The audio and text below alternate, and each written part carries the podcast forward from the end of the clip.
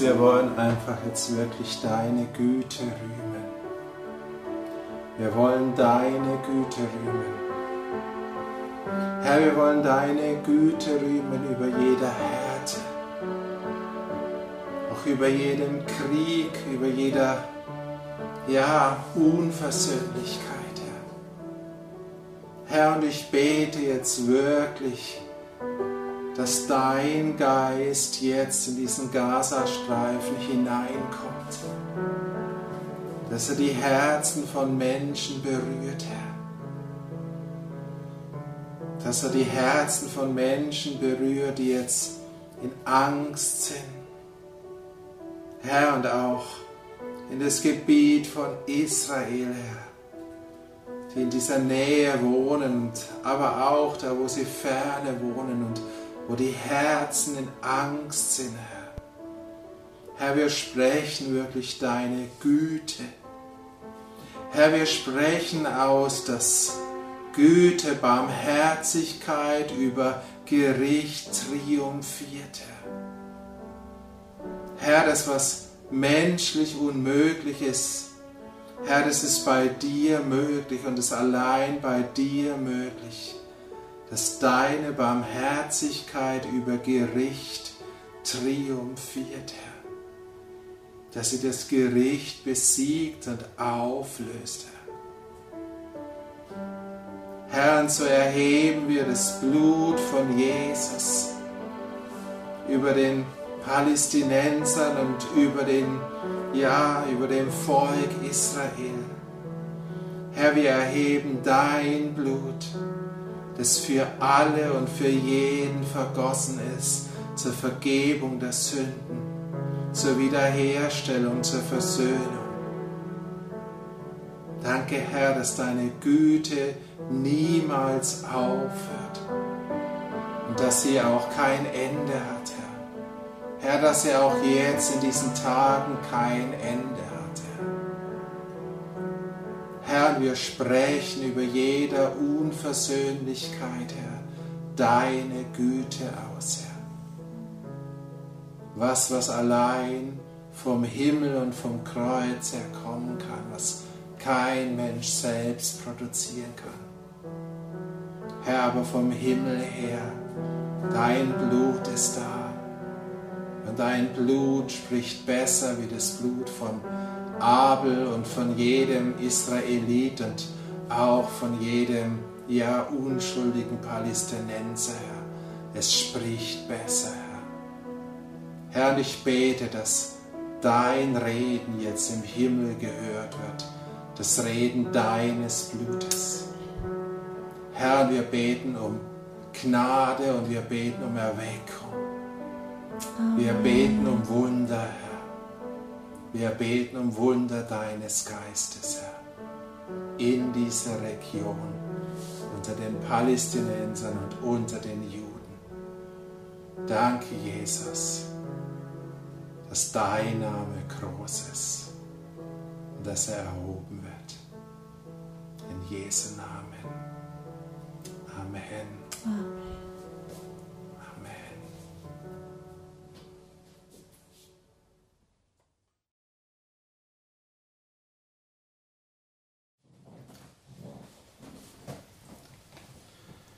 So, heute gibt es was Besonderes. Heute habe ich wirklich den Eindruck gehabt, wir sollen uns mal mit Gaza beschäftigen. Und vorher in dem Lobpreis, ich weiß nicht, ob das Einbildung war oder ob das real war, aber ich habe so ein bisschen die, die Heiligen im Himmel da wahrgenommen und habe gedacht, dass die irgendwo meinen, das wäre gut für uns, wenn wir etwas mehr Bescheid wüssten. Ich glaube, Unwissenheit in diesen Tagen ist auch nicht unbedingt eine Auszeichnung. Und es tut uns gut, wenn wir unsere Bibel kennen. Unsere Bibel ist zu teilen auch das Wort Gottes für die Juden. Ja? Und wir können diesen Konflikt nur verstehen, wenn wir das Wort Gottes kennen. Deshalb werden wir ihn wahrscheinlich noch nicht völlig verstehen, aber wir können etwas verstehen. Und ich möchte heute mit euch einfach mal mehr oder weniger die Verse anschauen, wo Gaza in der Bibel vorkommt. Das ist immerhin 20 Mal beziehungsweise 21 Mal, einmal kommt Gaza im Neuen Testament vor. aber da kommen wir ganz am Schluss. Ja. Deshalb ist es heute, sagt es mal, eher eine alttestamentliche Bibelstudie, die auch uns ein bisschen erklären will, warum was ja so ist, wie es ist, äh, was vom Alten Testament her geschehen muss, dass es anders wird. Und ich sage jetzt bewusst vom Alten Testament. Ja? weil die Bibelstellen, die wir betrachten werden, es ist die alttestamentliche Sicht, die bleibt wahr, aber sie beinhaltet natürlich nicht die neutestamentliche Sicht. Sie beinhaltet nicht, dass Jesus am Kreuz gestorben ist, dass Jesus Versöhnung erworben hat für jeden. Und das allein ist die Lösung des Konflikts. Das werden wir auch sehen, weil wenn wir das Alte Testament uns angucken, dann können wir nur zu einem Ergebnis kommen. Das heißt, dieser Konflikt oder diese ganzen Sachen, sie sind unlösbar. Ja? Gut. Äh, ich fange an mit einem ja, mit einer Sache, wie ich oft anfange, und ich glaube, das allein sagt schon fast mehr wie die Hälfte aus. Ich fange an mit der Bedeutung von Gaza. Ja? Gaza im Hebräischen eigentlich Asa, ja? also dieses G gibt es da eigentlich nicht, kommt wie gesagt 20 Mal vor. Und es ist die weibliche Form von dem Wort oder dem Adjektiv as. Und as heißt stark beziehungsweise eigentlich eher hart. Und kann auch in der Bedeutung von gewalttätig gebraucht werden. Also Nomen est Omen, Gaza hart gewalttätig. Ja, das sagt doch eigentlich schon fast alles. Ne?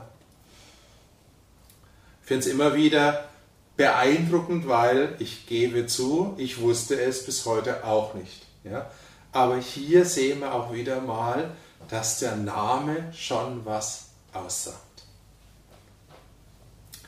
Ja, und um mehr zu verstehen, äh, müssen wir ganz an die Anfänge des Wortes, so fast an die Anfänge des Wortes Gottes zurück. Zum ersten Mal taucht ja Gaza, also der Ort, das Gebiet auf in Genesis 10, Vers 19.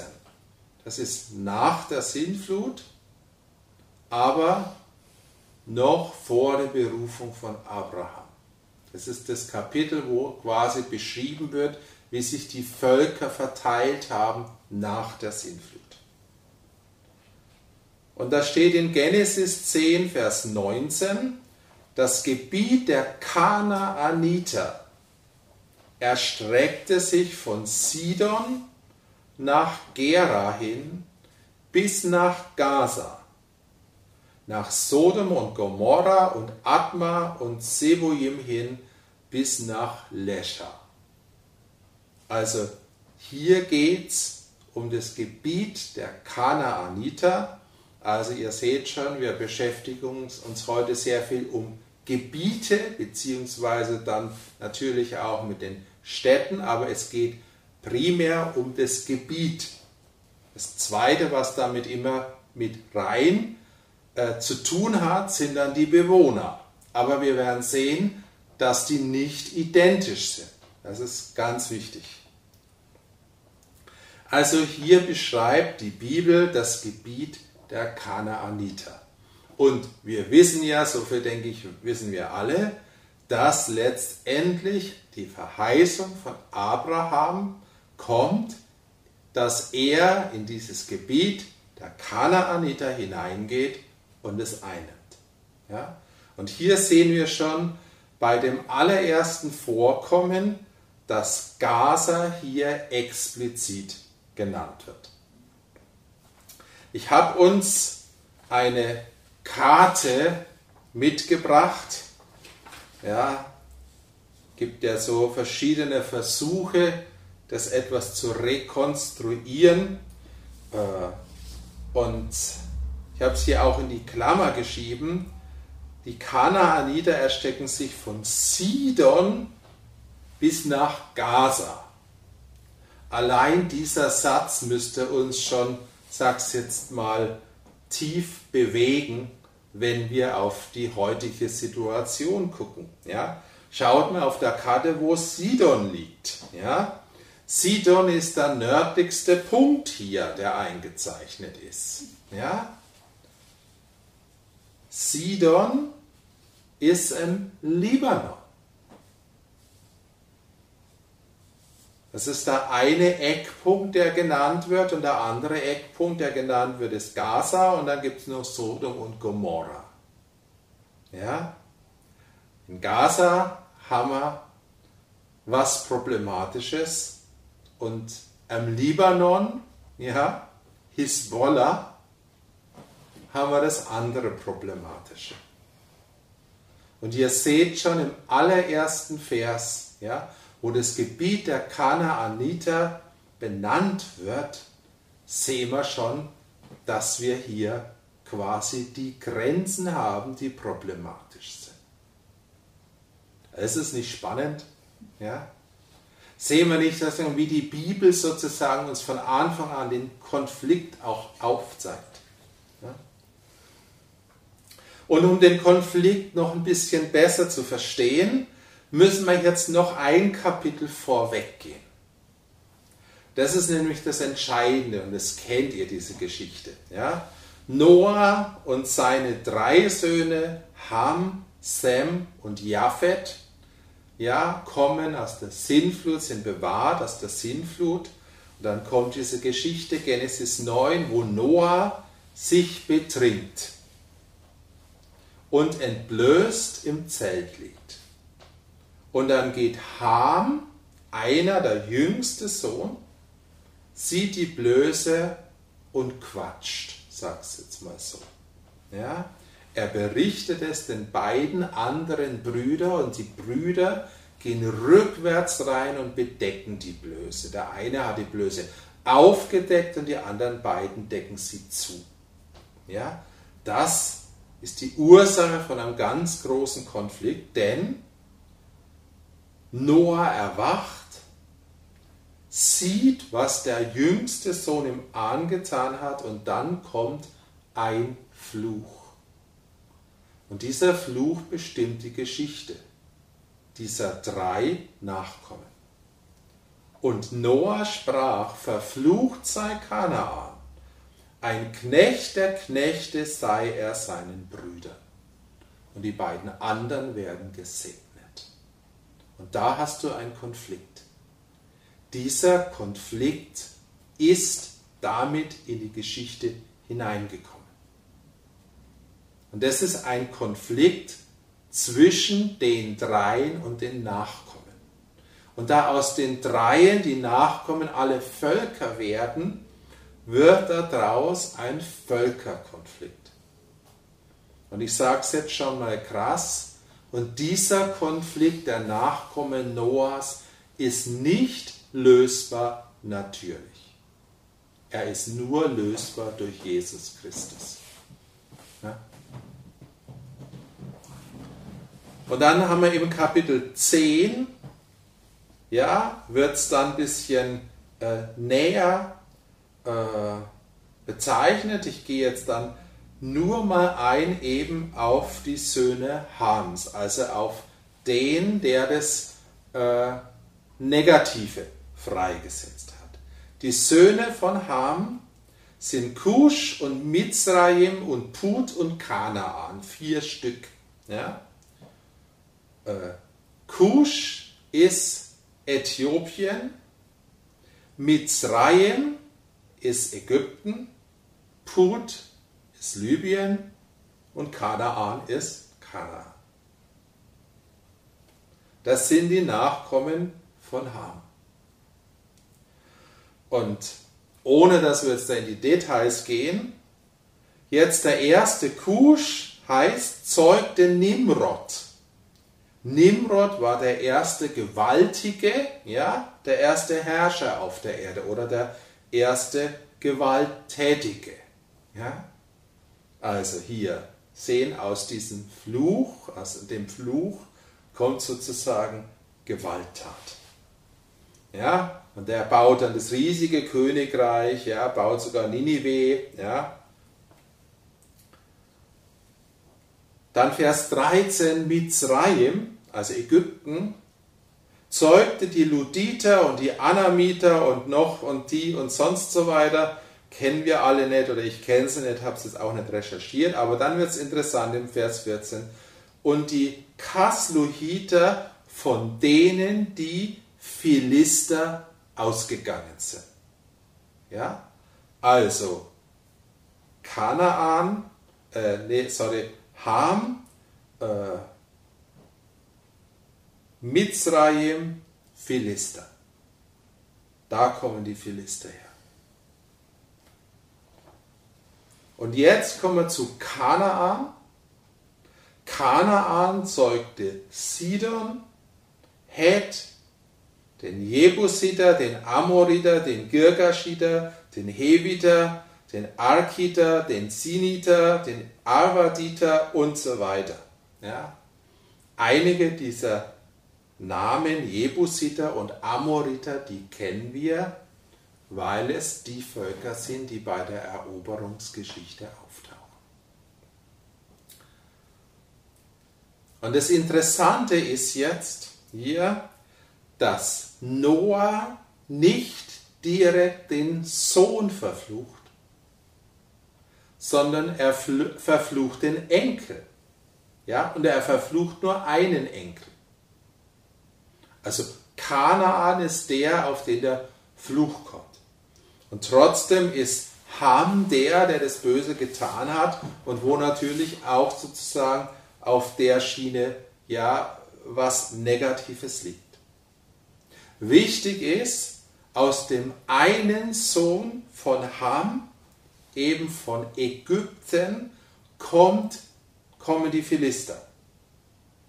Und das Gebiet, ja, um das es uns geht, ja, nämlich äh, Gaza, die, das wird beschrieben als das Gebiet der Kanaaniter, also von Kanaan. Und wir wissen ja, jetzt Blick schon nach vorne, später sind in Kanaan, ja, in Gaza die Philister. Aber es sind eigentlich nicht die, zu denen das Gebiet gehört, sondern die quasi in das Gebiet eingedrungen sind. Versteht ihr? Ganz wichtig. Ja? Sie sind woanders her eingedrungen und selbst ja, das Gebiet von Kanaan hätte ihnen nicht gehört.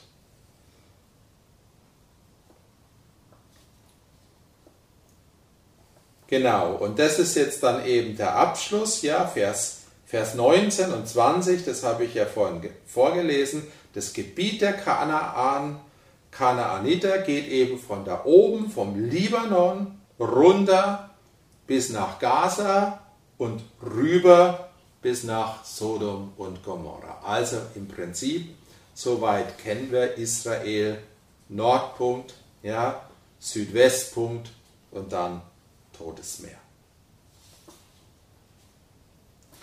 Das finden wir in Genesis 10. Dann kommt Genesis 12. Sie alle kennt die Erwählung von Abraham. Gott ruft Abraham raus, ja, Nachkomme ja, von Sam, auf dem der Segen liegt, weil genauso wie er den einen Sohn oder Enkel verflucht hat, hat er den anderen gesegnet. Äh, und auf den Gesegneten ja, kommt die Erwählung und kommt der Bund.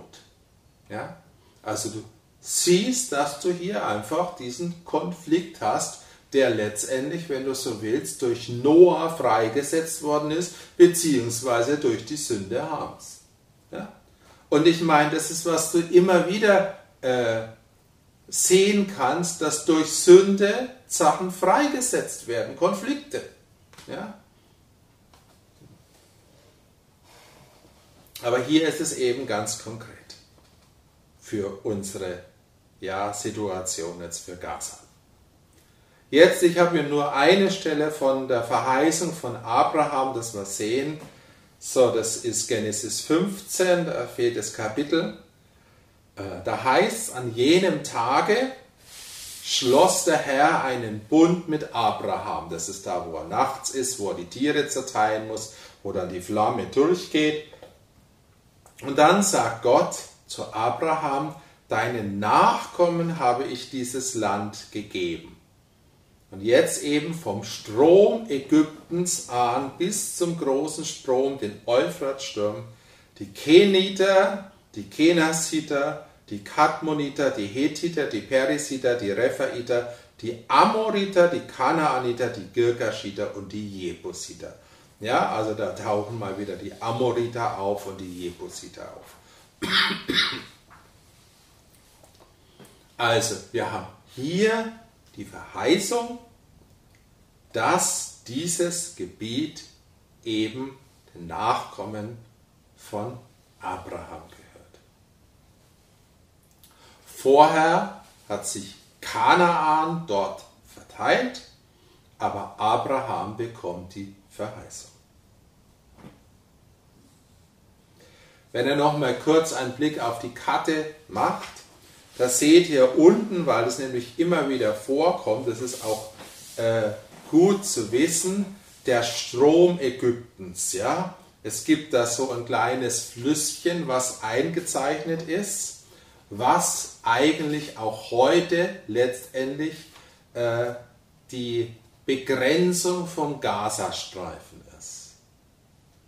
Und also da haben wir irgendwo ja, ein Stück weit eine Abgrenzung.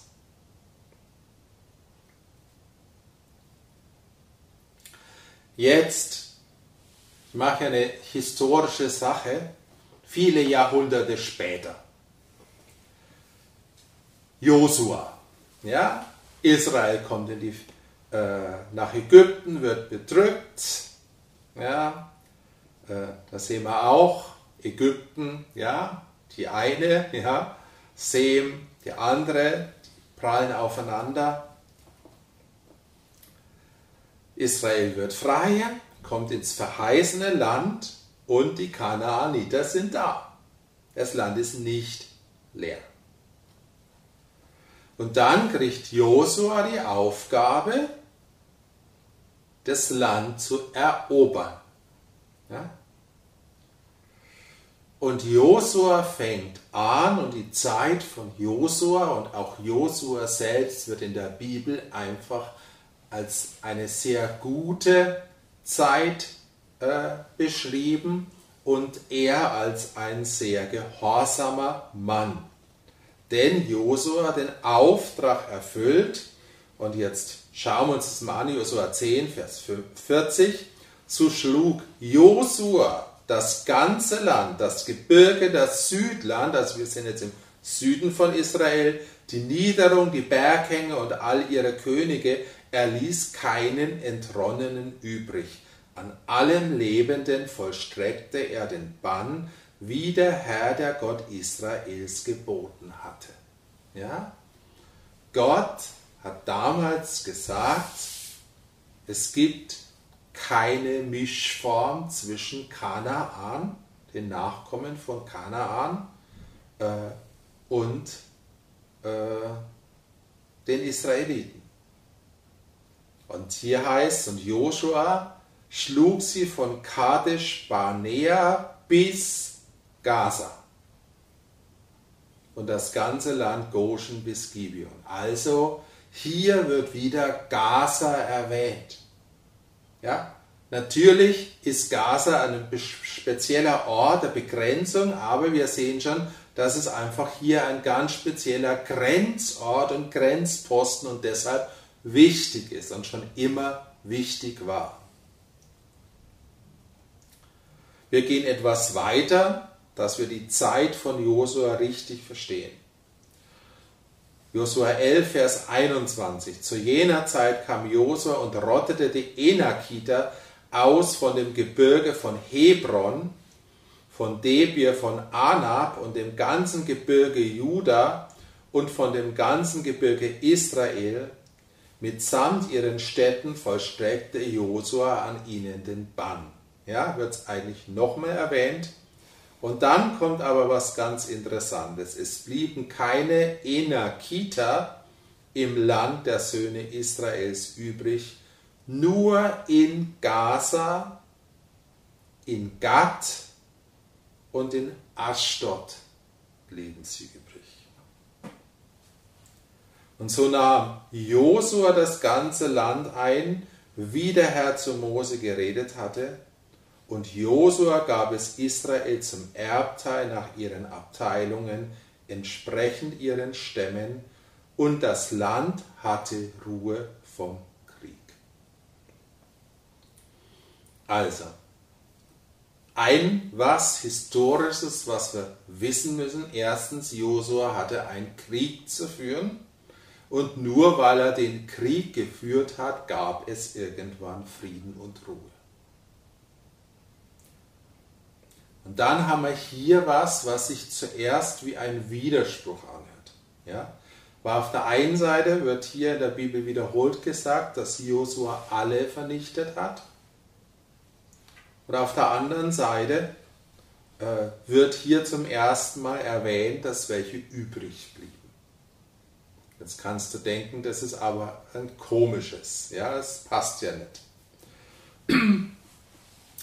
Die Bibel erklärt uns das, glaube ich, ziemlich gut, wenn wir in Josua 13 reinschauen. Als nun Josua alt und hochbetagt war, da sprach der Herr zu ihm, Du bist alt geworden und bist hochbetagt, und sehr viel Land ist noch übrig, das in Besitz genommen werden muss. Also hier sagt die Bibel eindeutig, dass Josua nicht das ganze Land eingenommen hat. Was ich persönlich glaube, Bibel und es zeigt für mich wieder mal das Realistische, dass ein Mann und sogar eine Generation allein nicht das komplette Werk schaffen konnte. Aber ich glaube, dass Josua zu seiner Zeit und er als Person alles gemacht hat, was er machen konnte.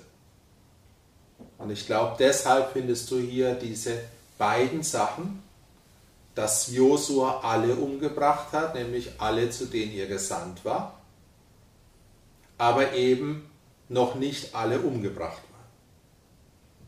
weil es eine Aufgabe war, die über einen Leiter und über eine Generation hinausging.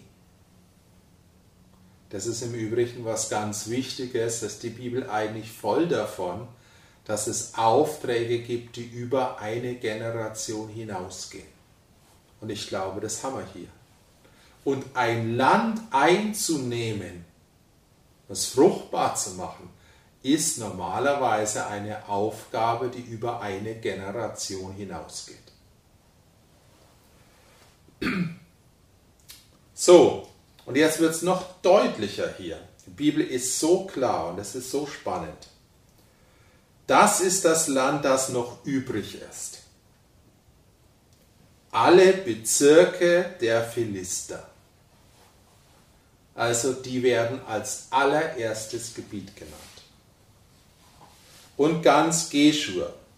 Vom Schihor an, der vor Ägypten fließt, bis zur Grenze von Ekron im Norden. Es wird zum Gebiet der Kanaaniter gerechnet, nämlich die fünf Fürsten der Philister.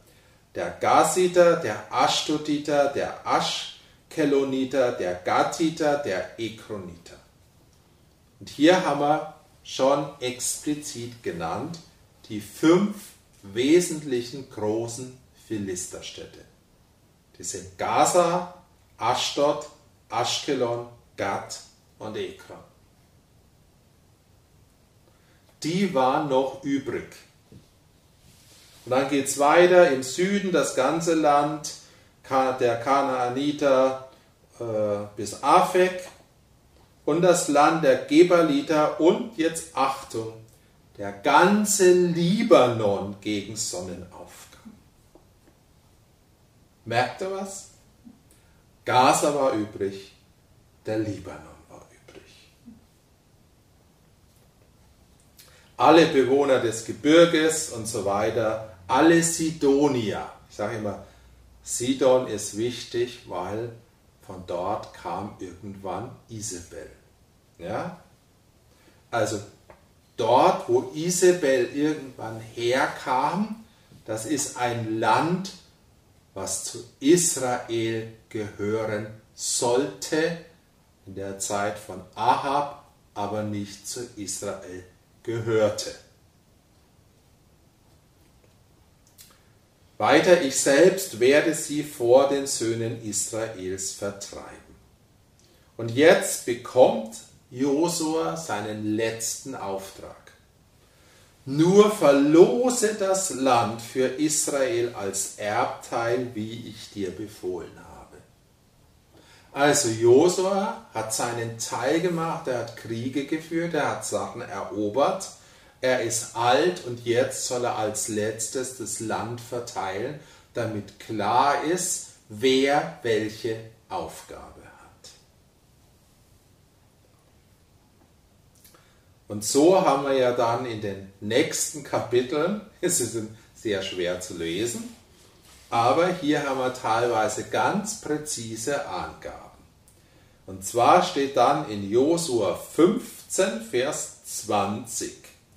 Das war das Erbteil des Stammes der Söhne Juda nach ihren Sippen. Ekron und seine Töchterstädte und seine Dörfer, von Ekron an und westwärts alle, die seitlich von Aschdod liegen und dazu ihre Dörfer. Aschdod, seine Tochterstädte und seine Dörfer. Gaza, seine Tochterstädte und seine Dörfer. Bis zum Bach Ägyptens und dem großen Meer und der Küste. Also auf Deutsch völlig klar der Gazastreifen. Das hat Josua nicht erobert und es war Aufgabe der Söhne Judas, das zu erobern. Jetzt kommen wir zur Zeit nach Josua, die Richterzeit. Und da findest du im ersten Kapitel geschrieben, dass die Generation nach Josua Gott nicht kannte. Nicht so kannte wie die Generation von Josua. Und sie wurden sehr nachlässig und die nahmen ihr Land nicht in Besitz. Und auch hier der erste Vers, den wir da wieder lesen, ist wirklich das erste, was genannt wird. Doch nahm, Jos, äh, nahm Juda Gaza und sein Gebiet nicht in Besitz. Ebenso Aschkelon und sein Gebiet und Ekron also das allererste Gebiet, was erwähnt wird, wo Juda nicht das gemacht hat, was es machen sollte, ist Gaza. Und dann geht so weit, dass Gott zornig wird, weil sie so nachlässig sind und einen Engel schickt, und der Engel des Herrn, Kapitel 2, kam von Gilgal herauf nach Bochim und er sprach, ich habe euch aus Ägypten heraufgeführt und euch in das Land gebracht. Und ich sagte, ich werde meinen Bund mit euch nicht brechen. Und ihr, ihr sollt keinen Bund mit den Bewohnern dieses Landes schließen. Aber ihr habt meiner Stimme nicht gehorcht. so habe auch ich gesagt, ich werde sie nicht vor euch vertreiben. Sie werden euch zu Geißeln für eure Seiten werden und ihre Götter werden euch zur Falle werden. Weil Israel nicht gehorsam war, weil sie nicht weiter erobert haben, weil sie ihr Gebiet, was ihnen ja gehört, nicht besetzt haben, sagt Gott, ich ziehe sogar ein Stück von meiner Verheißung zurück. Und das, was ihr zugelassen habt, dass es da bleibt, wird euch zum Anstoß werden, wird euch zum Feind werden. Ist so ein wichtiges geistliches Prinzip, was für uns gilt. Ja? Wenn wir das nicht in Besitz nehmen, was uns gehört, wenn wir sozusagen faul werden, wenn wir nicht weiter in Besitz nehmen. Ja, weil Gott sagt vielleicht, vor einem Jahr war das dran, aber im nächsten Jahr geht es weiter. Und wenn wir sagen, ah, wir haben ja schon ein bisschen was eingenommen, dann wird sich die Verheißung zurückziehen. Und das sehen wir hier ganz konkret auch an diesem, sagt es mal, Fleck, nämlich an Gaza. Es war sicherlich eine große Aufgabe, es wäre eine große Aufgabe gewesen, das einzunehmen, schon damals. Ich denke, es gab Gründe, warum er sich da vielleicht davor gedrückt hat. Aber aus dem, wovor man sich gedrückt hat, ja, erwächst eine große Gefahr. Ich glaube, das ist wichtig, dass man diese Geschichte versteht. Und das ist der Hintergrund. Ja? Das ist der Hintergrund und das ist so eindeutig in der Bibel. Der Gazastreifen, Gaza gehört zu Israel, gehört zum Land Israel, gehört zu dem Land, was Abraham verheißen worden ist und wo Israel die Aufgabe hatte, es zu erobern. Und das Wort Gottes, auch in diesem Kontext, ist unvergänglich. Und es ist nicht geworden, es ist nicht geschehen. Und dann wurden die, die dort wohnen oder die dort reingekommen sind, die Philister, ja, wir wissen nicht ganz genau, wann sie reingekommen sind. Sie wurden zur Bedrohung. Und sie waren dann in der Zeit der Richter, die ja auch länger dauert, das sind ja viele Generationen, die Zeit der Richter. Äh, da gibt es eine ganz interessante Aussage, Richter 14, Vers 4. Da heißt es, in jener Zeit herrschten nämlich die Philister über Israel. Krass, oder? Ja? Die völlige Verdrehung des, was man zugelassen hat, ist explodiert und hat die Herrschaft bekommen. Geistliches Prinzip, nur in dem Fall eben ganz konkret. Und am Ende oder ziemlich gegen Ende der Richterzeit fängt aber Gott wieder ein neues Wirken an. Und er fängt es an, das ist auch ganz interessant, indem er Simson beruft. Simson, der Richter, kennen wir. Und er wurde berufen und Dinge in seinem Leben wurden zugelassen, damit es eine Konfrontation, damit es zu einem Krieg mit den Philistern kam. Kannst du nachlesen. Ja? Vers 4 hier, ja, er, er ging in das Gebiet der Philister, nahm sich eine Frau von den Töchtern der Philister und sein Vater und seine Mutter erkannten nicht, dass es vom Herrn war, denn er suchte einen Anlass bei den Philistern. Also es war Zeit zum Krieg, auf Deutsch gesagt. Ja? Simson hat 20 Jahre lang einen Richterdienst gemacht in Israel. Und dann gibt es eine Geschichte, die ist ganz krass und da taucht eben Gaza auch wieder auf, oder eigentlich zwei. Nämlich erstens in Richter 16. Simson ging nach Gaza, da wird Gaza wieder erwähnt. Dort sah er eine Hure und ging zu ihr hinein. Ja? Und dann haben sie sich gefreut und wollten ihn festnehmen. Ja? Dann waren mehrere ja, von, von den Philistern da, Mitternacht. Und Mitternacht ist Simson aufgestanden, hat die Flügel vom Stadttor rausgerissen, die beiden Pfosten und riss sie samt den Riegeln heraus und legte sie auf seine Schultern und er trug sie auf den Gipfel des Berges nach, der nach Hebron liegt. Also die Philister konnten Samson äh, nicht überwältigen. Ja, und es gab schon diesen Konflikt. Aber natürlich wissen wir, Simson hat ganz viel Mist gebaut. Dann gibt es diese Geschichte mit Delila. Delila war eine von den Philistern.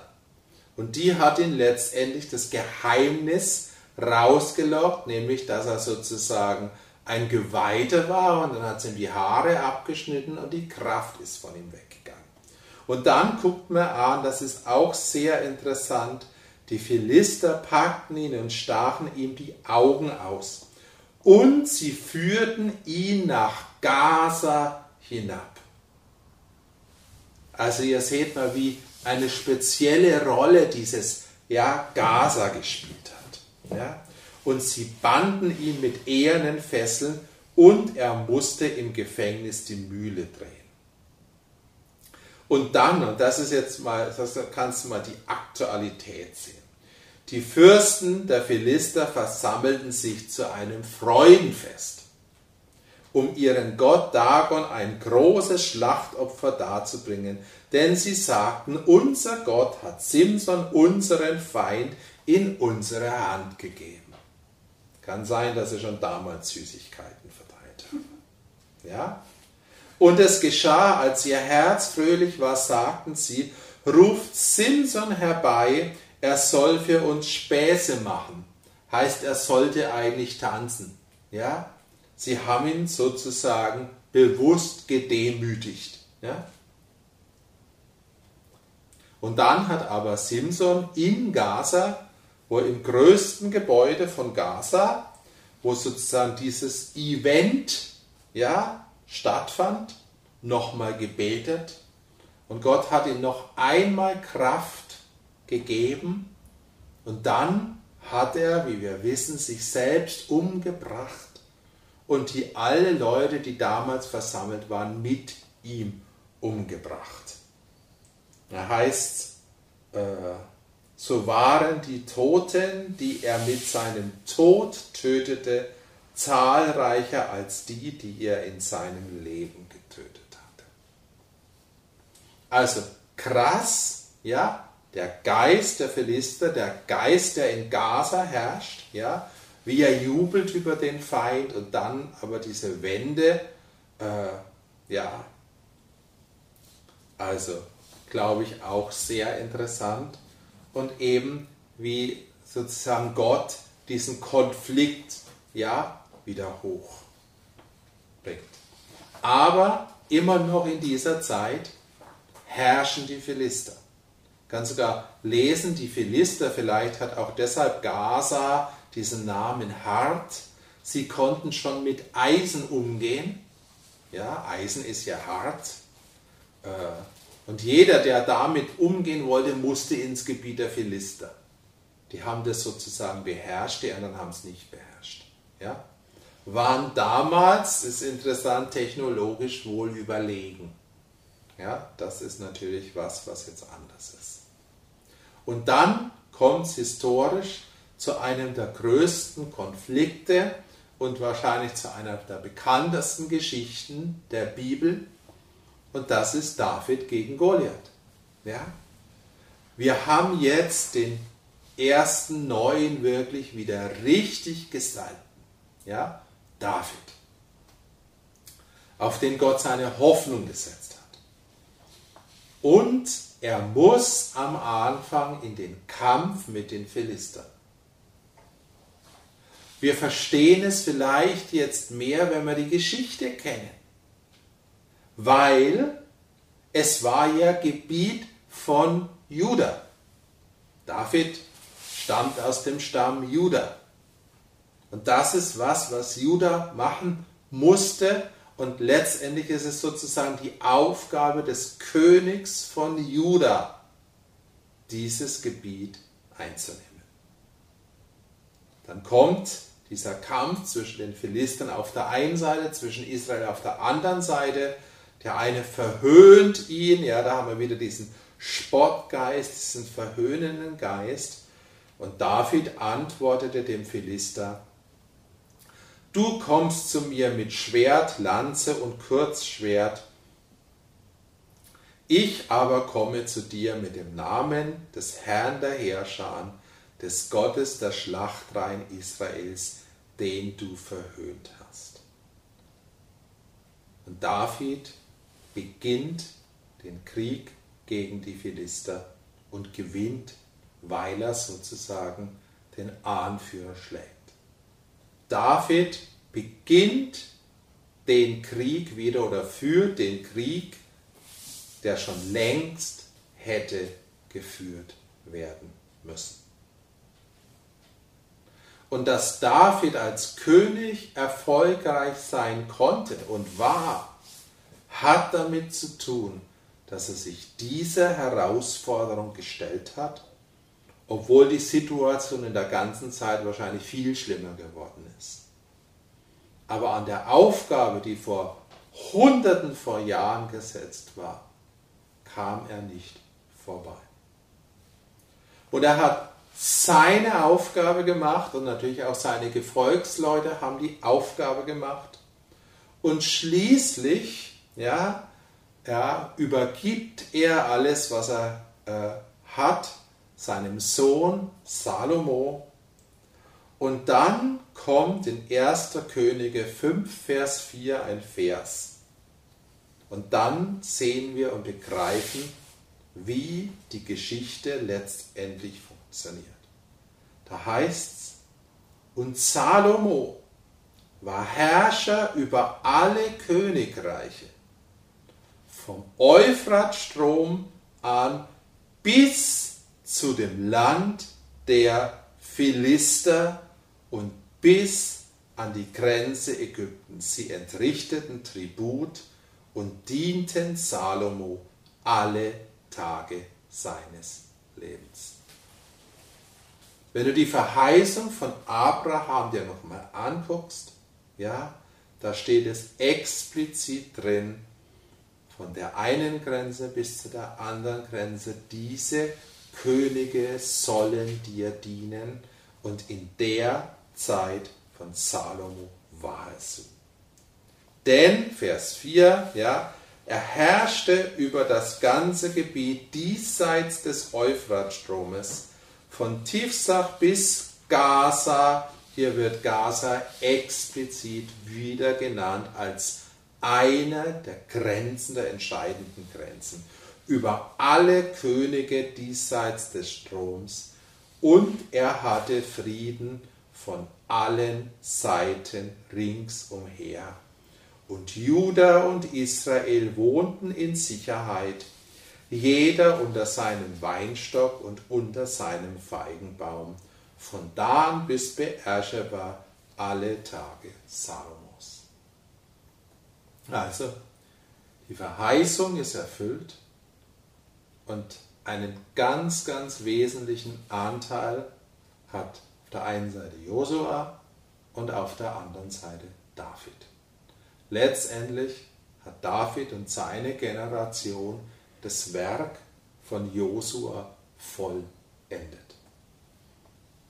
Und sie mussten Gebiete erobern, sie mussten Kriege führen, sie mussten Völker unterwerfen, sie mussten sie quasi tributpflichtig machen, dass Frieden kommen konnte.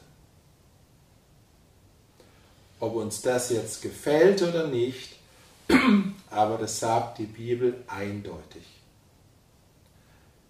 Das Land um Gaza gehört zu Israel, es ist die Verheißung von Abrahams Und es wird erst Frieden kommen, wenn dieses Land unter der Herrschaft von den richtigen Nachkommen, sage ich jetzt mal bewusst, Israels und Juda ist.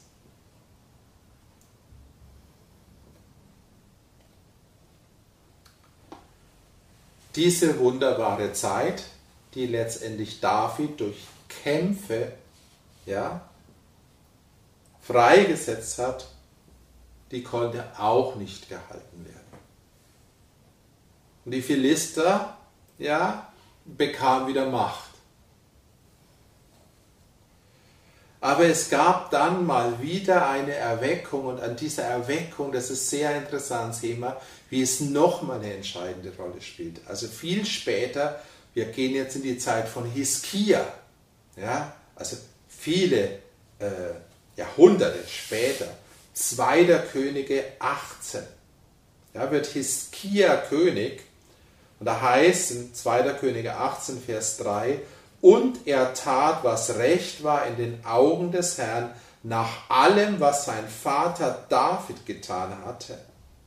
Er vertraute auf den Herrn und nach ihm hat es seinesgleichen nicht gegeben unter allen Königen von Juda, noch unter denen, die vor ihm waren.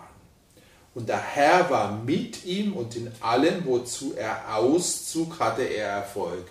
Auszug heißt Krieg führte. Und er empörte sich gegen den König von Assur und diente ihm nicht mehr. Er hat also einen falschen Bund gebrochen und er schlug die Philister bis nach Gaza und dessen Gebiet vom Wachturm bis zur befestigten Stadt. Also auch unter der Erweckungszeit hier unter Hiskia, wir wissen ja, Hiskia hat Erweckung erlebt, ja, da wurden die Philister nochmal zurückgedrängt. Also wir sehen, wir haben einen ständigen Konflikt. Ja? Dieser Posten, dieser Grenzposten von Israel, er hat wohl eine entscheidende Bedeutung.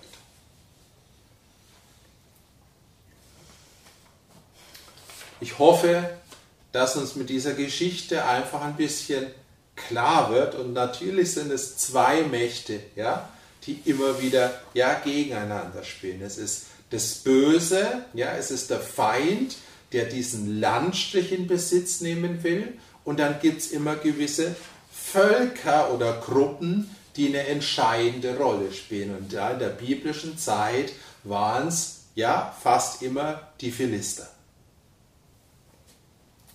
Und Gaza spielt dann, das will ich nur als kleinen Ausblick machen, äh, auch bei den Propheten noch eine große Rolle. Äh, es gibt einige Propheten, die auf den Gaza oder auf den Gazastreifen Bezug nehmen oder auch die Philister und wo die Philister auch als hier zum Beispiel bei Jeremia 47 als die letzten Helfer für Tyrus und Sidon bezeichnet werden. Hier hast du wieder den Konflikt unten Gaza, oben die Grenze, ja, also heutzutage Gaza, ja, Hamas und Hisbollah, ja, also es ist so eindeutig, ja, in der Bibel.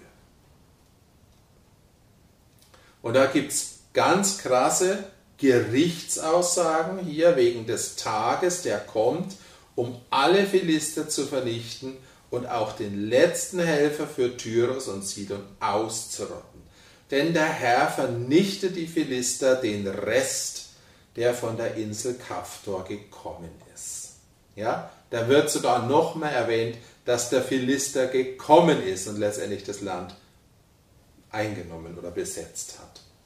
Ja, hier dann haben wir zum Beispiel diesen Vers, Kahlheit ist über Gaza gekommen, vernichtet ist Aschkelon. Du Rest der Enakita, wie lang willst du dich ritzen? Wehe Schwert des Herrn, wie lange noch willst du nicht Ruhe geben? Fahre zurück in deine Scheide, halte dich ruhig und bleibe still. Wie sollte es ruhig bleiben, da doch der Herr ihm geboten hat, also dem Schwert, gegen Aschkelon und gegen die Küste des Meeres, dorthin hat er es bestellt.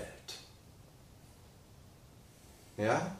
Wenn wir sehen, was gerade geschieht, wir müssen immer diese biblischen Prophetien auch sehen. Und es gibt ganz klar biblische Prophetien von einer kriegerischen Auseinandersetzung in dem Gebiet, die noch nicht erfüllt sind. Und, das wissen wir, das Wort Gottes, das Alte Testament, es kann, es muss erfüllt werden. Der Prophet Amos, auch sehr interessant, ist nämlich gleich das allererste, was er sagt hier. Der Herr wird vom Zion her brüllen und aus Jerusalem seine Stimme erschallen lassen. Da vertrocknen die Weideplätze der Hirten und der Gipfel des Kamels verdorrt.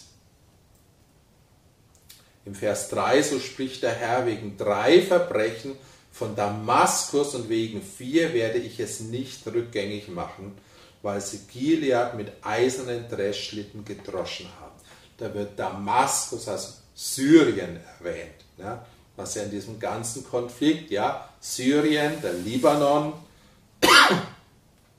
ja, auch eine, eine Rolle spielt. Ja. Damaskus kommt eine Gerichtsansage und dann kommt als nächstes gleich, so spricht der Herr, wegen drei Verbrechen von Gaza und wegen vier werde ich es nicht rückgängig weil sie ganze Ortschaften gefangen weggeführt haben, um sie an Edom auszuliefern. Siehe, so sende ich Feuer gegen die Mauer von Gaza, dass es seine Paläste frisst.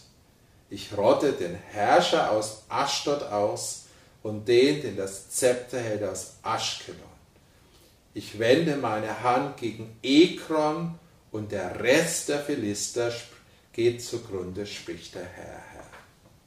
Also wir sehen, dieser Konflikt, ja, er dauert, ja, und es gibt Prophetien, ja, wo der Herr sagt, es wird, aber es geht letztendlich, das wird ausgerottet, die Philister werden ausgerottet. Und dann noch eine Prophetie, die finde ich eigentlich die interessanteste, weil ich sie auch auf unsere heutige Zeit ein Stück beziehen möchte. In Zephania Rafft euch zusammen, rafft euch auf, du Nation, die nicht nach Gott verlangt. Jetzt bezieht es jetzt einfach mal auf den Gazastreifen, auf die jetzt dort lebenden Palästinenser. Bevor der Ratschluss sich verwirklicht, wie Spreu geht der Tag vorüber, bevor die Zornesglut des Herrn über euch kommt, bevor der Zornestag des Herrn über euch kommt. Sucht den Herrn alle ihr Demütigen des Landes.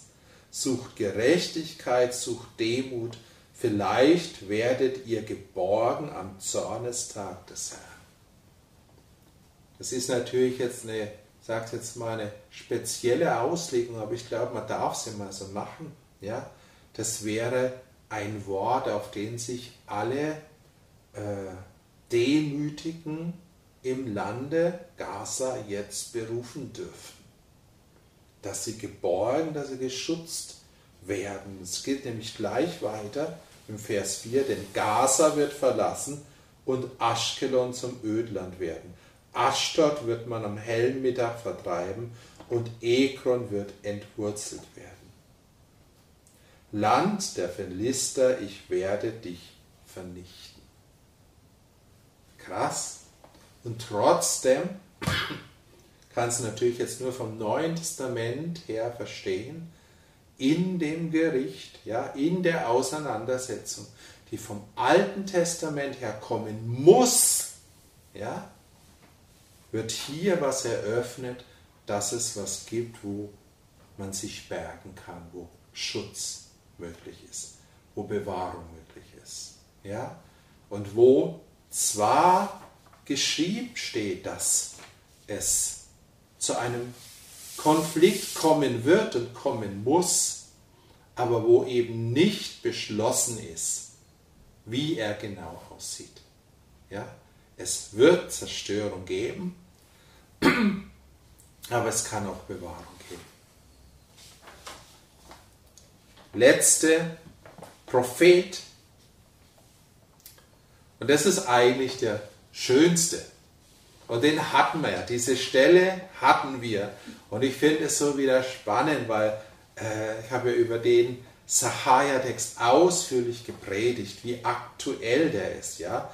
Habe damals schon gesagt, Tyros, ja, hier wird Tyros als erstes erobert, Sahaja 9, Vers 3 und 4. Er wird es erobern und seine Streitmacht auf dem Meer schlagen und es selbst wird vom Feuer verzehrt, also wir haben wieder die obere Region, die obere Grenzregion. Und dann heißt es, Aschkelon wird es sehen und sich fürchten, auch Gaza und wird sehr erzittern und Ekron, weil seine Hoffnung zu Schanden ist. Ja? Es ist allgemein bekannt, dass die Hisbollah jetzt schon viel stärker ist wie die Hamas. Ja? Und letztendlich äh, das obere, wenn das zerstört werden würde, wäre auch die Hoffnung für die unten dahin. Natürlich steckt hinter beiden, wenn du es jetzt politisch sehen willst, der Iran, ja, aber die Hisbollah ist weitaus aufgerüsteter.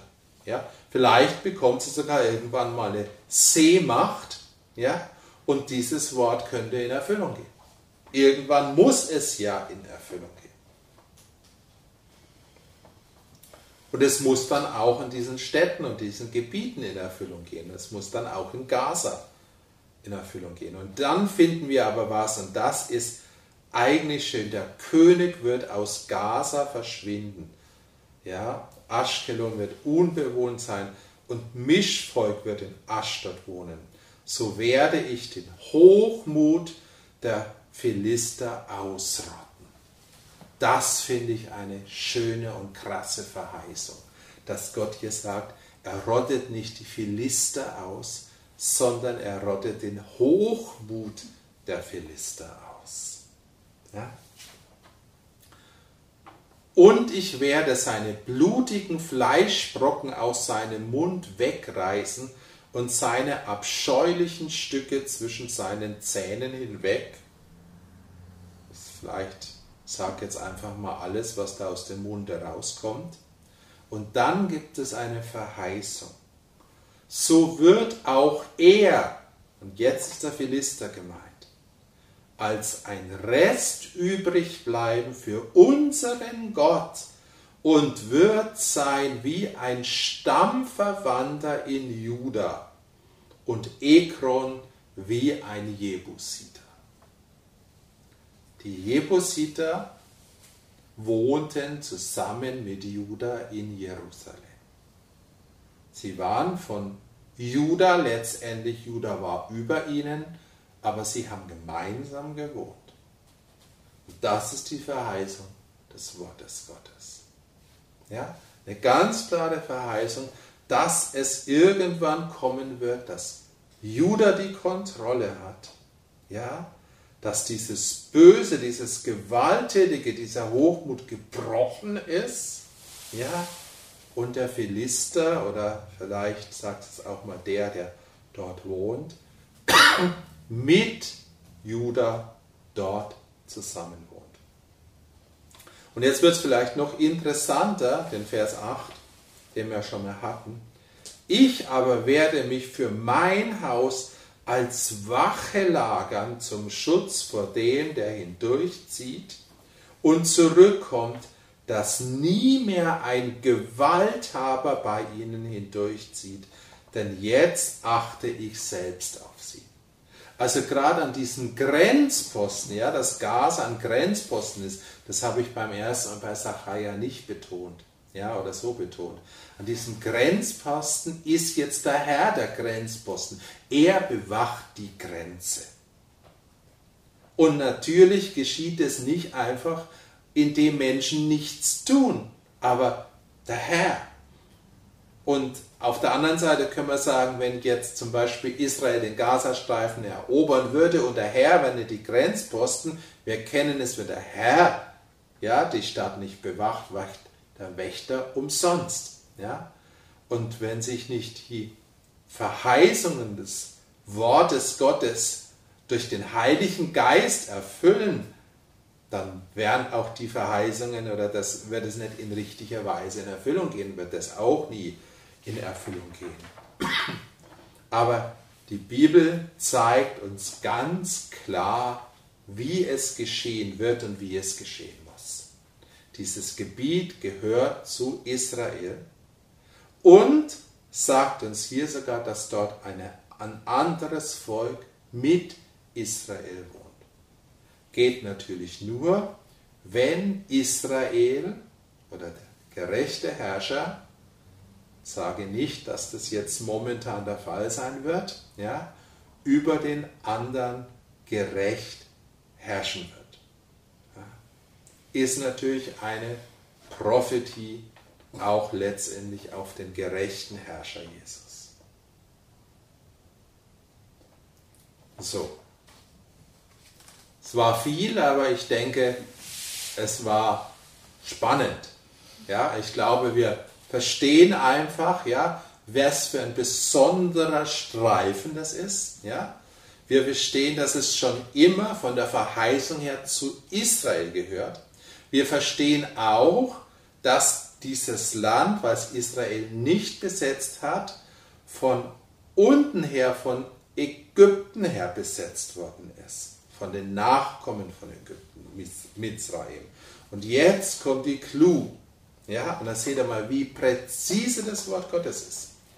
Die Hamas, ja, arabisch, Begeisterung, Eifer, Kampfgeist, ist eine radikal-islamische Palästinenserorganisation beziehungsweise eine sunnitisch-islamistische palästinensische Terrororganisation. Aber jetzt kommt der Punkt, Sie wurde 1987 als Zweig der Muslimbruderschaft aus Ägypten gegründet.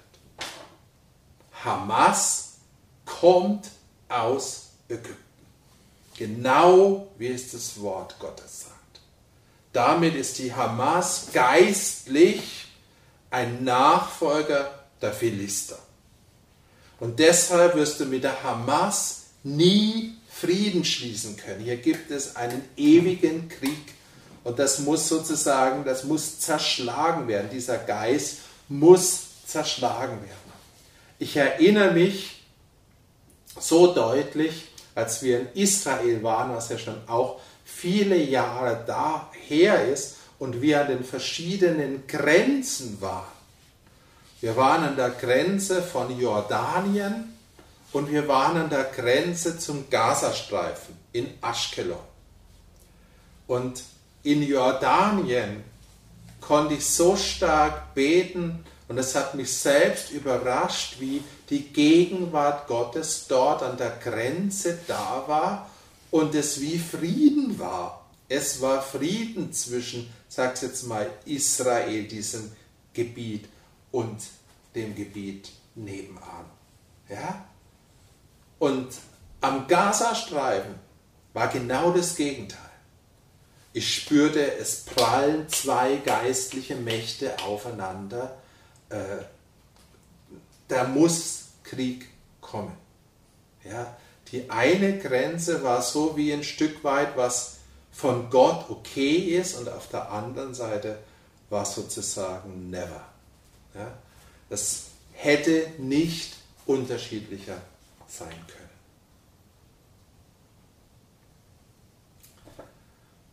Jetzt habe ich gesagt, das sehen wir auch, menschlich ist dieser Konflikt nicht lösbar. Ja? Und das wissen wir auch. Aber ich denke, wir verstehen ihn ein bisschen besser. Aber es gibt noch eine Geschichte, die ich so liebe und die ich so schön finde im Neuen Testament. Und ich möchte sie nur, sag's jetzt mal, mini-prophetisch auslegen, weil da so was Starkes drin ist. Es geht um den ersten Evangelisten, um Philippus, ja, der in Samaria war, also im Nordteil von, von Israel, dort evangelisiert hat. Ihr wisst, ihr kennt die Geschichte. Und plötzlich sagt der Heilige Geist, steh auf und geh nach Süden auf den Weg, der von Jerusalem nach Gaza hinabführt. Das ist das einzige Mal, wo im Neuen Testament Gaza erwähnt ist. Ja, vielleicht Zufall, aber ich sage es mal in meinen Augen mehr wie Zufall, weil ich einfach an Zufälle im Wort Gottes nicht glaube. Er steht auf, geht hin und dann trifft er einen Äthiopier, den Kämmerer, ein gewaltiger, also ein mächtiger, der Königin der Äthiopier. Und der Äthiopier, wenn ihr euch erinnern könnt oder ganz zurückgehen, es ist Kusch, ja, es ist der älteste Sohn von Ham, ja, wo also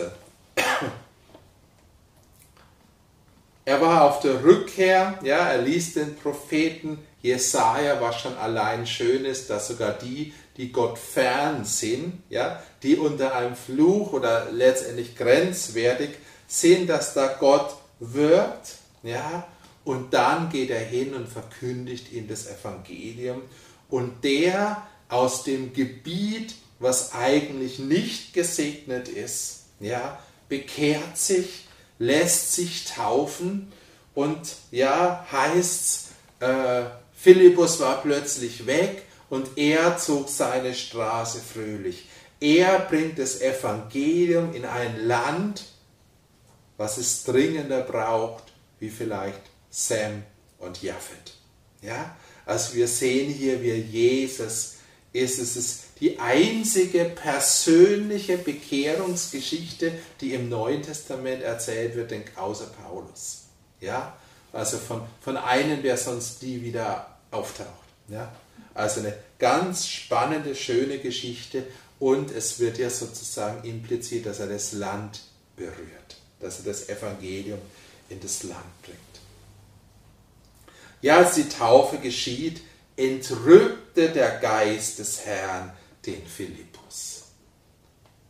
Ich sage jetzt mal so, ich nehme diesen Bibelstelle jetzt für uns, ja, und ich sage, in der Zeit, ja, wo das geschieht, wo einfach nach in diese Völker, die sozusagen von Anfang an ja letztendlich wie ein Stück abgeschnitten waren vom Segensfluss nach der Sintflut, wo das zurückfließt, ja, kommt auch die Entrückung, ja, kommen sozusagen solche außergewöhnlichen Ereignisse, weil es einfach was ganz Spezielles ist an Wiederherstellung.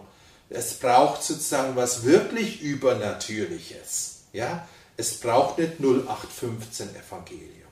Aber Gott hat für die Zeit heute mehr wie 0815 Evangelium. Und dann, ja, das ist die spannendste Geschichte. Philippus aber fand man zu Aschdod. Und Aschdod ist eine der fünf Philisterstädte. Ja, also zuerst wird Philippus zu dem Nachkommen, ja, von, von Ham äh, und von Äthiopien, von Kusch beordert und dann wird er es sozusagen zu den Nachkommen von Mizraim hineingebeamt. Ja? Und es kann sie sagen, es ist nur eine Geschichte. Es ist nur eine Geschichte und trotzdem finde ich sie prophetisch. Trotzdem finde ich sie prophetisch für diese Zeit, wo Gaza erwähnt wird. Und ja, ich höre auf mit dieser Aussage, ja, Versöhnung gibt es, allein in Jesus Christus die Versöhnung der Nationen. Und da werden alle Flüche, die bis nach Noah zurückgehen und sogar noch weiter, wobei weiter geht es ja nicht, weil ja alle durch Noah durch müssen. Ja, also die, die jetzt aktiv sind, sind alle durch Noah gekommen. Die Sünde Hams wird vergeben und der Fluch kann aufgelöst werden. Ja, und es kann tief rein. Ja? Und dieser Geist, der in den Philistern oder in den Nachkommen oder in vielleicht im Geist der Hamas drin ist, selbst der kann aufgelöst werden. Ja? Und dann werden sie nicht mehr von Ägypten her fremdes Gebiet besetzen. Die Ägypter jetzt sind ja sogar intelligent und als dieser Friedensvertrag mit Israel war, wollten die Ägypter den Gazastreifen nicht zurück, sie haben ihn abgestoßen. Clever, die wussten schon, was da los ist. Und jetzt machen sie die Grenze zu, weil sie das nicht in ihrem Land haben wollen. Ja? Die wissen, ja, dass da irgendwas rausgegangen ist, was was ganz perverses, schräges, ja, bösartiges ist. Und so können wir von Jesus Christus erwarten, dass Jesus in die Flüche der Nationen hineinkommt. Und allein das kann Konflikte auflösen.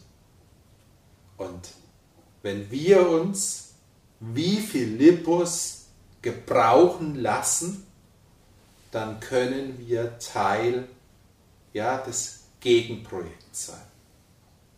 Auf der einen Seite müssen wir wissen ganz klar, was das Wort Gottes im Alten Testament sagt und es wird kriegerische Auseinandersetzung im Gazastreifen und in dem Gebiet geben.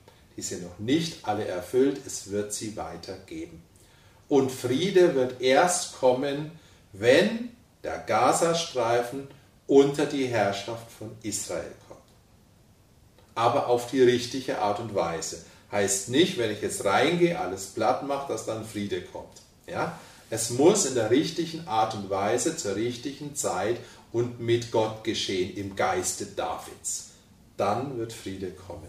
Ja? Sonst weiß ich nicht, was kommt. Das ist die Sicht, dass wir sehen müssen, was vom Natürlichen, vom Alten Testament her geschehen wird und geschehen muss. Und vom Neuen Testament her haben wir diese Verheißung und den Glauben, dass der Geist, der hier gewirkt hat bei Philippus, dass er durch uns wirken kann und dass er die Flüche der Nationen auflösen kann. Und wir sollten vom Neuen Testament ein besonderes Herz haben für den Gazastreifen, für die Leute, die dort drin wohnen. Ja? Äh, weil es sind nicht alles, die da drin wohnen, sag's jetzt mal, im Geist Philister. Und die Palästinenser, ja, die kommen ja nicht unbedingt alle daher. Es sind ja, sag's jetzt mal, da bin ich jetzt überhaupt nicht drauf eingegangen, ja. Äh, das ist ja nochmal ein ganz anderes Volk. Ja? Aber der Geist, der im Gazastreifen jetzt herrscht, ich glaube, es ist ein Nachkomme oder es ist derselbe Geist, der bei den Philistern geherrscht hat. Er hasst Israel, er will Israel umbringen. Ja? Jesus, ich danke dir einfach für die Tiefe deines Wortes und ich danke dir auch, dass du uns einfach ganz klar zeigst, was dein Wort sagt, auch über diesen konkreten Konflikt. Herr, wir wissen, dass dein Wort geschehen muss, aber wir wollen heute beten oder ich möchte heute beten, dass du uns mit dem Geist des Philippus salbst, Herr. Herr, solche ja, Bekehrungsgeschichten vom, wie vom Kämmerer, von außerordentlichen Leuten, die jetzt vielleicht suchen, die sogar einflussreich sind, weil sie wissen, weil sie spüren, dass es nicht so weitergeht. Herr, ich bete, dass solche Geschichten geschehen und dass sie einfach in besonderer Weise geschehen, auch mit den Völkern, die wie ein Stück von dem Segen Gottes abgeschnitten sind durch die Sünden, die in der Zeit nach Noah und ja viel später geschehen ist. Danke, Jesus, dass dein Evangelium allen Völkern gilt, wirklich ausnahmslos allen und dass es jeder Person gilt.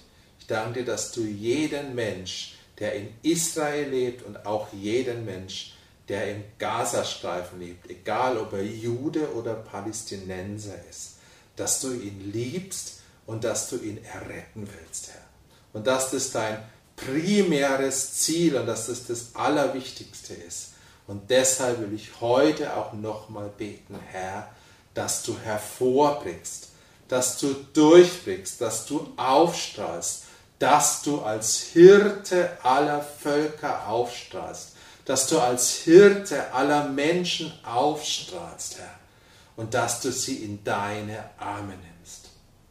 Und in gleicher Weise will ich beten, dass du den Hochmütigen ihr Tun vergiltst als Gott der Rache und dass du den Hochmut, ja, aller Länder und ja, aller Oberen, dass du ihn bringst, Herr.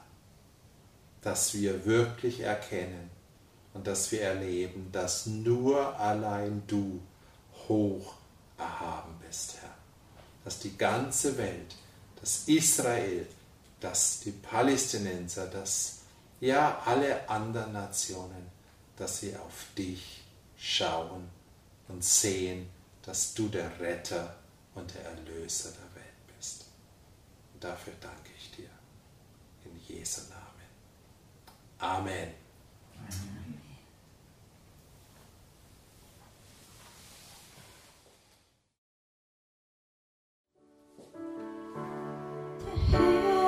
The